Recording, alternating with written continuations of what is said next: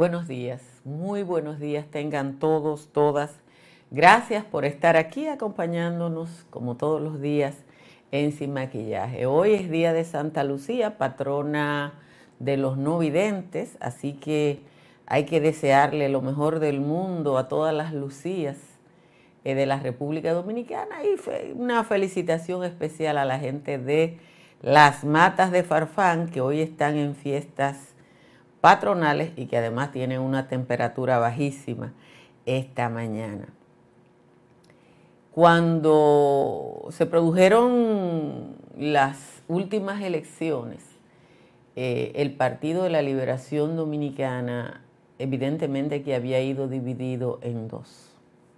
El PLD permaneció en el poder durante 16 años consecutivos Gracias al control monolítico que sobre la entidad ejercía la llamada OTAN que lideraba su comité político, el comité político del PLD se posicionó por encima del Congreso y los expresidentes Leonel Fernández y Danilo Medina nos decían sin sonrojo que tal o cual tema tenía que conocerlo y aprobarlo el comité político. En ese trayecto de 16 años y fundamentalmente después del llamado pacto de las corbatas azules, el Partido de la Liberación Dominicana y su OTAN se encargaron de dividir a toda oposición política con algunas posibilidades. A los reformistas ustedes saben que eso se resuelve a papeletazo limpio. En el caso del Partido Revolucionario Dominicano, se los regalaron al señor Miguel Vargas Maldonado. Las diferencias entre Danilo Medina y Leonel Fernández que existieron, porque existieron en el primer gobierno de Leonel Fernández, cuando Danilo era el poderoso ministro de la presidencia, se subsanaron con la derrota de Danilo de manos de Hipólito Mejía. Después de ser golpeado con esa derrota, Danilo Medina tuvo absolutamente que bajar su perfil. Lo que pasó en los años subsiguientes, ustedes ya lo conocen. La reforma constitucional del 2010, aunque disfrazada de lo que ustedes quieran, fue hecha para garantizar que el líder de Villajuana retornara al poder luego de un interregno de cuatro años. Pero después de terciarse la ñoña, Danilo le dobló el brazo. Ustedes saben que ayudado por Quirino y el resto es conocido por todos y todas. La vocación autoritaria de Danilo Medina se expresó con un cerco al Congreso que no se había producido desde, la época de Pedro Santana. Luego de varios intentos de obtener una mayoría que le permitiera seguir en el poder por un tercer periodo, no pudo comprar los suficientes legisladores de oposición y ustedes si alguno duda de lo que yo le estoy diciendo, puede pedirle a tío Google o a tía Google que les diga las veces que el cuerpo de bocinas insistió en que todo estaba listo y que había votos suficientes para imponer una tercera reforma de carácter reeleccionista. Eso ocurrió hasta que llamó Pompeo. La ambición personal de Danilo no murió con el fracaso del proyecto reeleccionista y por eso escogió primero al peor precandidato que se pudo escoger y después al peor candidato. Él mismo dijo que el PLD había hecho la campaña más cara de la historia. Sorpresivamente vencido en las primarias internas, Leonel Fernández, que ya había dado pasos para adquirir porque ustedes saben que eso fue una adquisición, la vieja franquicia del Partido de los Trabajadores Dominicanos, porque había colocado como cabeza de playa a Onofre Rojas. Tenía eso guardado ahí y al irse con su gente, Leonel Fernández dividió oficialmente el PLD en dos. Porque todo el que fue para la FUPU era PLDista. Dividido, el PLD pierde las elecciones sin necesidad de ir a una segunda vuelta y lo que ha pasado en los últimos dos años es que entre los expedientes de corrupción y las juramentaciones, yo no sé si el PLD pierde más por la juramentación en la FUPU inicialmente o por los expedientes contra la corrupción. Todas las salidas del PLD han sido relevantes, pero Julio César Valentín anda convertido en una especie de tiro de gracia. No es lo mismo dividir en dos que dividir en tres. En términos electorales, todo lo que se le resta a uno se le suma a otro y entonces vale por dos. Es uno que se tiene y uno que se necesita superar o que no se necesita superar y eso solo beneficia a quién? A quien tiene más votos. En los mentideros políticos se discute si Julio César Valentín está cerca de Luis Abinader. Y la verdad es que no tiene que estarlo para beneficiar a Abinader. Puede construir tranquilamente su proyecto político en el mediano y largo plazo. Pero la verdad es que cada peledeísta que se va es un voto que no tienen los morados y uno que no necesita vencer, quien tiene más posibilidades en este momento, que es el proyecto reeleccionista de Luis Abinader. Señores, gracias a todos, a todas por estar aquí. Frío, frío como el agua del río. Está la República Dominicana, Moca, Santiago y La Vega están en 14. San Juan de la Maguana está en 16, San Francisco de Macorís, Santa Cruz de Mao están en 17, en, 16 también está Dajabón. La capital está en 18. San Fernando de Montecristi, que tradicionalmente tiene la temperatura más alta de la República Dominicana, está en 19, igual que la Romana, y la temperatura más alta a esta hora, aunque ustedes no la crean, la tiene Puerto Plata en 20. El único 20, la única temperatura por encima de 20 grados la tiene Puerto Plata. En los valles altos, Calimete está en 11, Constanza en 12, San José de las Matas en 13, Hondo Valle, San José de Ocoa, El Cercado están en 14 y el resto de los valles altos está en 15. Vamos a leer el resumen de las principales informaciones de la jornada de hoy. El consultor jurídico del Poder Ejecutivo, Antoliano Peralta, depositó ayer ante el despacho del presidente del Senado los proyectos de ley de protección de la mujer, de lucha contra la trata y tráfico de personas, administración de bienes incautados y el proyecto de ley de competitividad para la aviación civil, lo que llaman de cielos abiertos.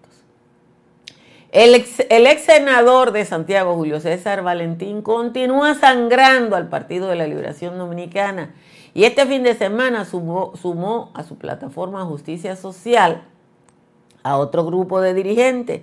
Las últimas adquisiciones de Valentín, son a Mantina Gómez, tres veces alcaldesa de Villavizonó, Julio Guzmán, miembro del Comité Central y es presidente del PLD en Villa González, José Fermín Betances, alias Chelo, presidente del PLD en Pedro García, y el ex regidor Mario Cruz, que también fue candidato a diputado.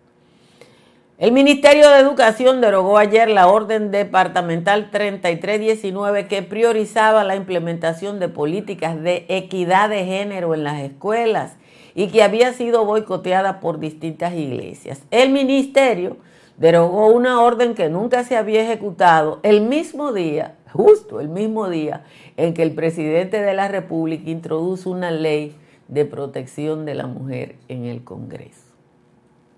El Consejo Nacional de Educación aprobó ayer a unanimidad el cierre de la docencia en las escuelas públicas para el día 21 y no el 23, como decía el calendario escolar. Negociaron con la ADP y los colegios privados esa fecha.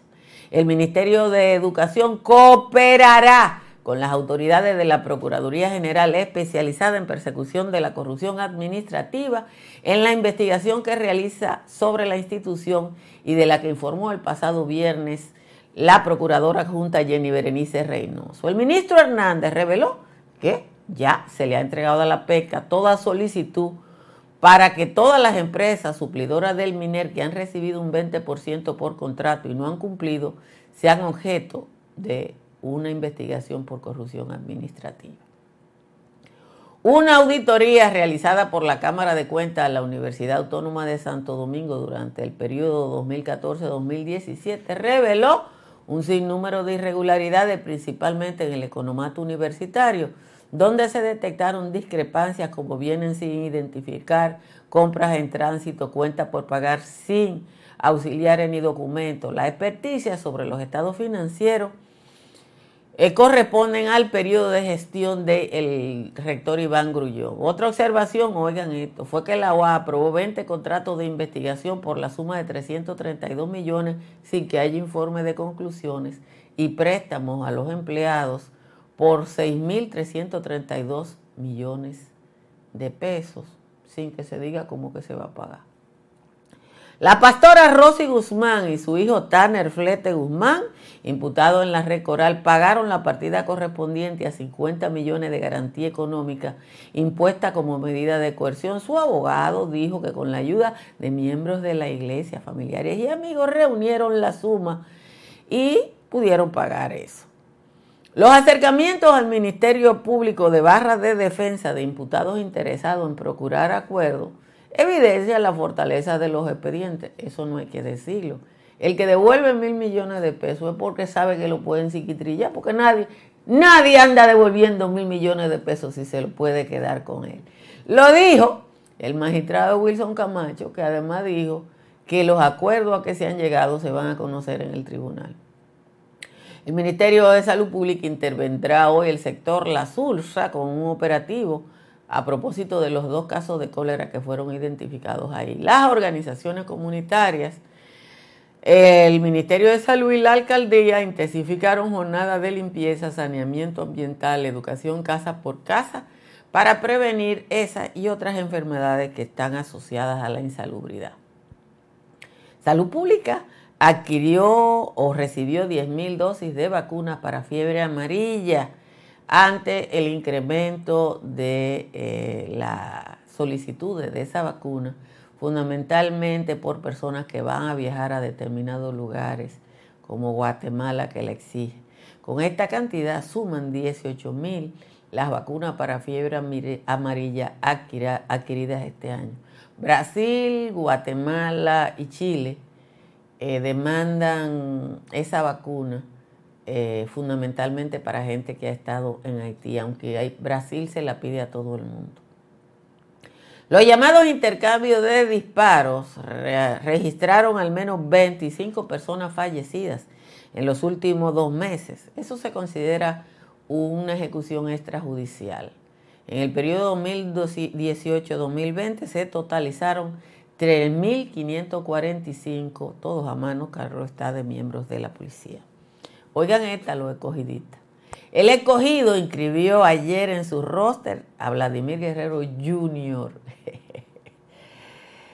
Una fuente le comunicó a Diario Libre que es probable que Vladimir juegue los últimos juegos que corresponden, cuatro de los últimos cinco juegos que corresponden a los Leones del Escogido, que no se sabe si están dentro o están fuera, están vivos todavía. Finalmente, un espécimen macho de una nueva especie de cucaracha ha sido identificada en ámbar dominicano y es la primera cucaracha fósil que se encuentra con espermatozoides. La especie ha sido denominada Supela dominicana por su descubridor, el profesor emérito de la Universidad Estatal de Oregon, George Poinar Jr. El espécimen que tiene unos 30 millones de años de antigüedad, es también la única cucaracha de su variedad, ectovida o ectóvida, que se ha descubierto en ámbar de la República Dominicana. Aunque ustedes no lo crean, esa cucaracha, la supela dominicana, que no existe, se va a usar para identificar por qué esa desapareció mientras el mundo entero anda luchando eh, con, otras, eh, con otras variedades de cucaracha.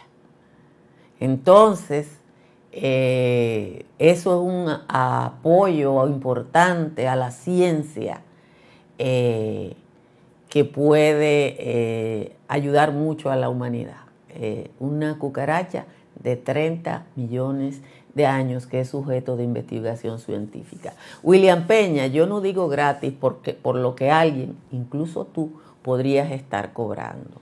Los y las periodistas hablamos con pruebas y yo no, ah, por eso a mí no me demandan. Pero yo no digo lo que otro quiere que yo diga gratis cuando el otro está cobrando. Y yo sé que están cobrando. Miren, en política electoral lo que se le quita a uno se le suma a otro. Por una, eso es matemática elemental. Si yo tengo tres, el que me va a ganar a mí necesita cuatro. Pero si yo nada más tengo dos, el que me va a ganar a mí nada más necesita tres. Entonces, lo que pierde uno vale dos para el otro. Uno que él perdió y uno menos que necesita para superarlo. Y eso es lo que está pasando ahora con el Partido de la Liberación Dominicana. Probablemente, o no es probablemente, el proyecto de Julio César Valentín no tiene posibilidades electorales más allá que lo aprueben como un movimiento municipal y puede hacerlo en la demarcación o provincial. Puede hacerlo. Pero cuando usted ve que se está llevando a gente como a Mantina, que fue tres veces, miren, el que fue tres veces jefe de algo, ha sido un dirigente. Ha sido un dirigente. Porque aquí todos los días se dicen cientos de dirigentes. No, no. Dirigente es el que dirige. Dirigente es el que dirige. Si usted no dirige nada a nadie, usted no es dirigente de nada. Entonces, el que ha sido alcalde tres veces, ha dirigido tres veces una demarcación. Y le pongo ese ejemplo. Entonces, el PLD del, 2020, del 2016 en el 2024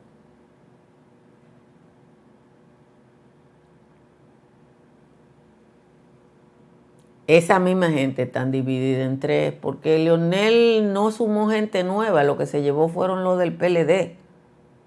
Y Valentín no le está sacando gente a la FUPU, le está sacando gente al PLD.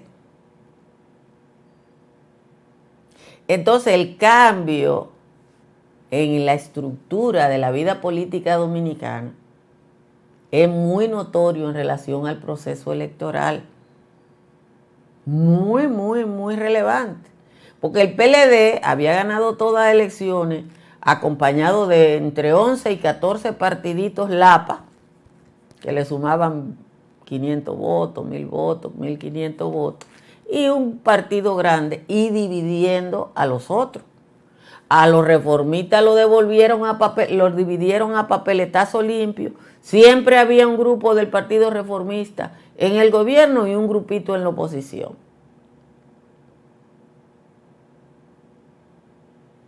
Ahora, lo que le pasaba, lo que hacía el PLD con los otros, le está pasando a ellos de manera diferente.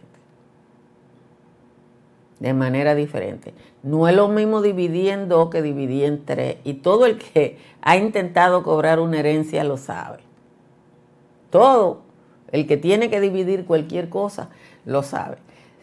Señores, les recomiendo que hagan como yo y que instalan paneles solares de Trix Energy para que su factura eléctrica baje hasta un 99%. Llame al 809-770-8867 o escriba al 809-910. 2910. Si usted quiere vivir en una torre con toda la seguridad y toda la tecnología que podría estar en Nueva York o en Dubai, llame a Estructuras Morrison para que adquieran el proyecto Country Capital entre las avenidas ecológicas y de San Isidro en Santo Domingo Este. En Seguros Pepín hay gente que está pensando en usted y que le puede informar en el 809-3 par de 3 3003 y en el 809-412-1006 sobre todas las pólizas que tiene para proteger su hogar o su negocio.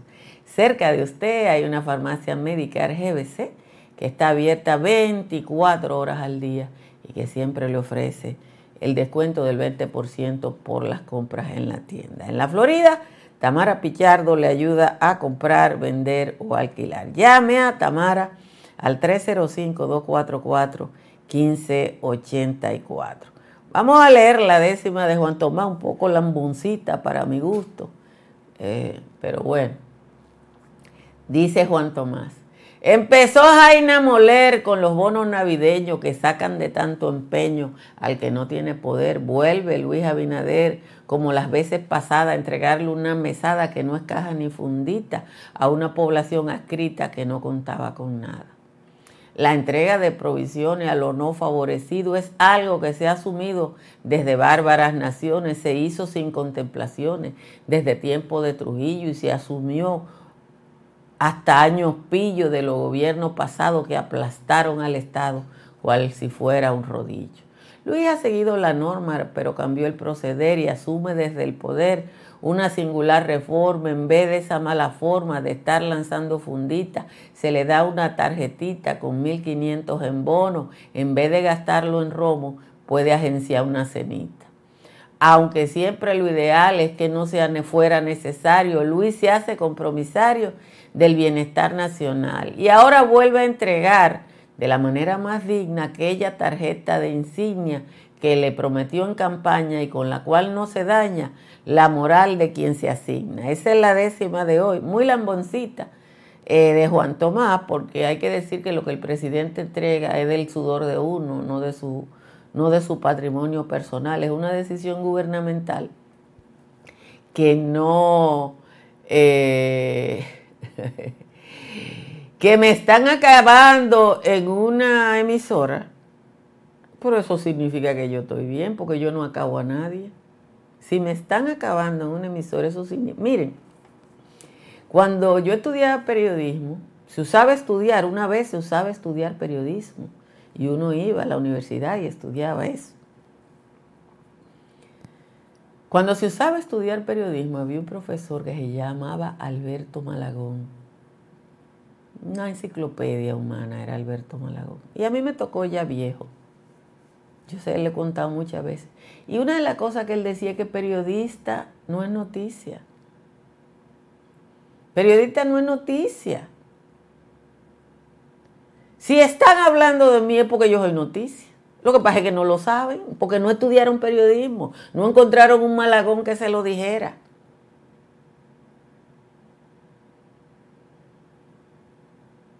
Ay, gracias Joel por poner a el, el, escrito sobre el profesor Malagón. Un hombre de libro y de fusil. Llegaba todos los días a la clase con su, con su libro bajo el brazo y siempre nos contaba algo del libro que fuera que estuviera leyendo. Entonces, eh, el que no quiere reconocer que el PLD está dividido entre no sabe, no sabe matemáticas, se quemó en aritmética simple.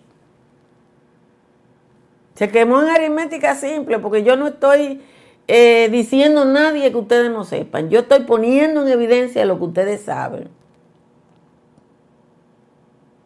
Dice Jensi Duval que el que habla de él le está haciendo un favor. Yo le he contado a ustedes un ejemplo que yo pongo en mis clases. Y se lo voy a contar porque estamos en Navidad, se puede perder un poquito de tiempo. Y voy a tratar de hacerle la historia que ya también se le he hecho en minuto y medio. Una gran actriz de Hollywood que ustedes la pueden buscar se llamaba Joan Crawford, una actriz de la década del 40 y el 50, famosísima. Fue amante del papá del presidente Kennedy, eso está en sus libros. Dicen que ayudó mucho en el maquillaje del debate aquel del presidente Kennedy. Esa señora, como todas las actrices viejas, llega un momento en que no la contrata nadie, eh, era malísima. Hay un libro que escribió su hija adoptiva, que es una película, también la pueden buscar, se llama Mamita Querida, que es un libro sobre la maldad que esa señora le hizo a la muchachita que crió. Entonces, esa señora en las postrimerías de su vida se casó con el dueño de Pexicola y el tipo se murió. Y los accionistas de Pexicola del consejo no sabían que la tenían más arriba el moño porque la tipa heredó todas las acciones y era la jefa y ellos lo que querían era ver cómo iban a salir de ella. Y entonces ella logró una entrevista periodística y fue y dijo, ahí, ¿por qué tal cosa pesicola? Lo otro pesicola. Y cuando terminó había dicho 800 veces pesicola, que era una empresa que en esa época ni siquiera competía en el mercado. Y la dejaron. Entonces, todo el que dice Altagracia Salazar es una vieja fea con los cabellos blancos, me está haciendo un favor porque me, ofrece un público diferente. Además me convierte en referencia. Periodismo, eso se llama referencia. Eso entonces sin querer me están haciendo un favor de mercadeo porque me están convirtiendo en una referencia que yo creo que todavía yo no he llegado ahí. Exactamente, adoptaron a esa señora que tú la conoces muy bien, Francia, a mí no me gusta, siempre hizo de mala con la ceja encaramada. Eh, pero bueno, ahí esas son de las cosas que los que no han estudiado, cuando yo entré a la escuela de comunicación, había un debate, porque era la época, señor, en que se debatía en la universidad. Si los que estudiábamos comunicación social debíamos formarnos nada más como escritores, o si teníamos que formarnos como comunicólogos para entender la sociedad. que haga un comentario sobre la resolución del ministro de Educación. O el ministro de Educación derogó una orden que nunca había entrado en vigencia. Eso es lo único que se puede hacer. Te puedo decir. La orden departamental sobre política de equidad de género del 2019, que fue una de las últimas del gobierno de Danilo Medina, nunca entró en vigencia eh, Fulcar nombró en el Departamento de Equidad de Género de, Educación a una pastora de la Romana que había perdido una candidatura a diputada y que no sabía un carajo de género ni le importaba y que era, rezaban en la, en la, en la cosa. Miren, nosotros llegamos tarde a todos, a todos. Llegamos tarde, pero llegamos. A mí, a mí no me sofoca eso. Derogaron una cosa que no había entrado en vigencia. O sea, estamos en el mismo lugar que en el 2019. Me voy yo a mortificar y me voy a poner a decir, no, yo, yo no soy lo que están hablando de Altagracia Salazar. Eso es lo que quieren los pastores y los curas que, que andan. Miren, la historia nadie la detiene. El régimen más negador de los derechos de las mujeres es el de Irán y está a punto de caerse por matar a una muchacha. Entonces, ustedes, eh, no, a mí nadie me pone la agenda porque yo no cobro.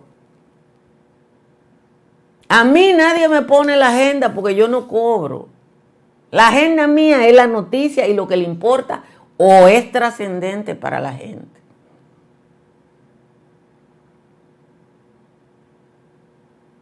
Es así. Entonces, yo pongo en un resumen hechos relevantes para el interés colectivo.